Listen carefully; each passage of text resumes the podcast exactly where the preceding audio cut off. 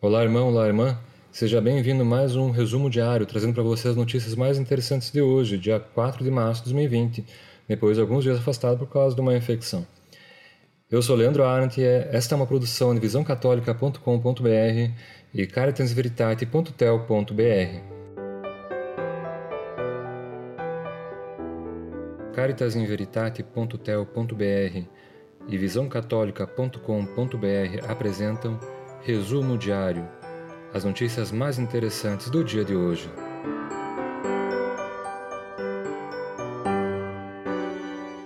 Vamos às notícias. Instituições públicas brasileiras produzem novo teste para coronavírus.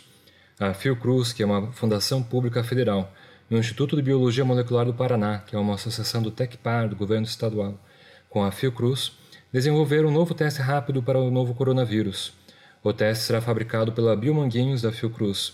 Também serão capacitados funcionários dos laboratórios centrais dos estados do Distrito Federal para a utilização do novo teste. O kit de teste contempla também os vírus da gripe A e B, agilizando o atendimento ao paciente em qualquer desses diagnósticos.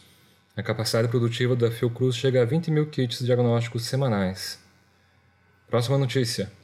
Perfil de fake news foi criado no gabinete de Eduardo Bolsonaro. Segundo informa a jornalista Constança Rezende, do UOL, a quebra de sigilo de um grupo no Instagram indica que o gabinete do deputado Eduardo Bolsonaro, do PSL de São Paulo, está envolvido em um esquema de fabricação e distribuição de notícias falsas. A quebra do sigilo foi determinada pela CPMI das fake news a pedido do deputado Túlio Gadelha, do PDT de Pernambuco. E indica o uso de um computador da Câmara dos Deputados e do e-mail do gabinete do deputado Eduardo Bolsonaro para a criação de um dos perfis investigados. O telefone informado para criar o perfil é utilizado pelo secretário parlamentar de Bolsonaro, Eduardo Guimarães.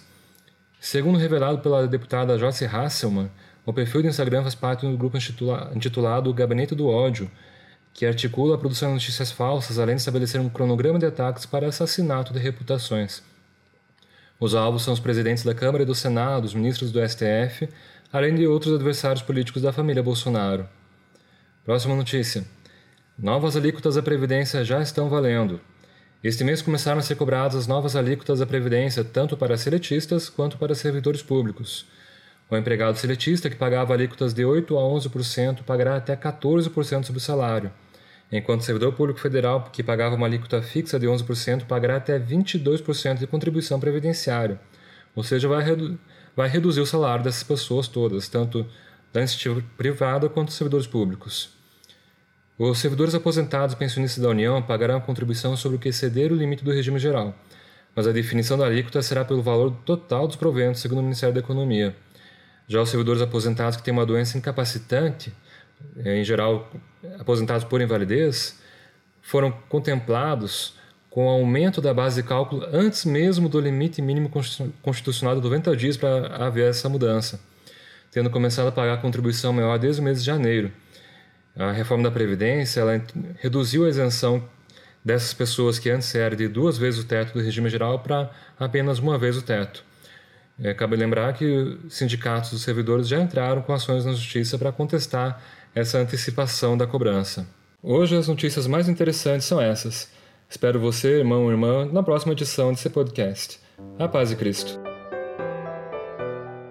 Esse podcast é uma produção de caritasinveritate.tel.br e visãocatólica.com.br.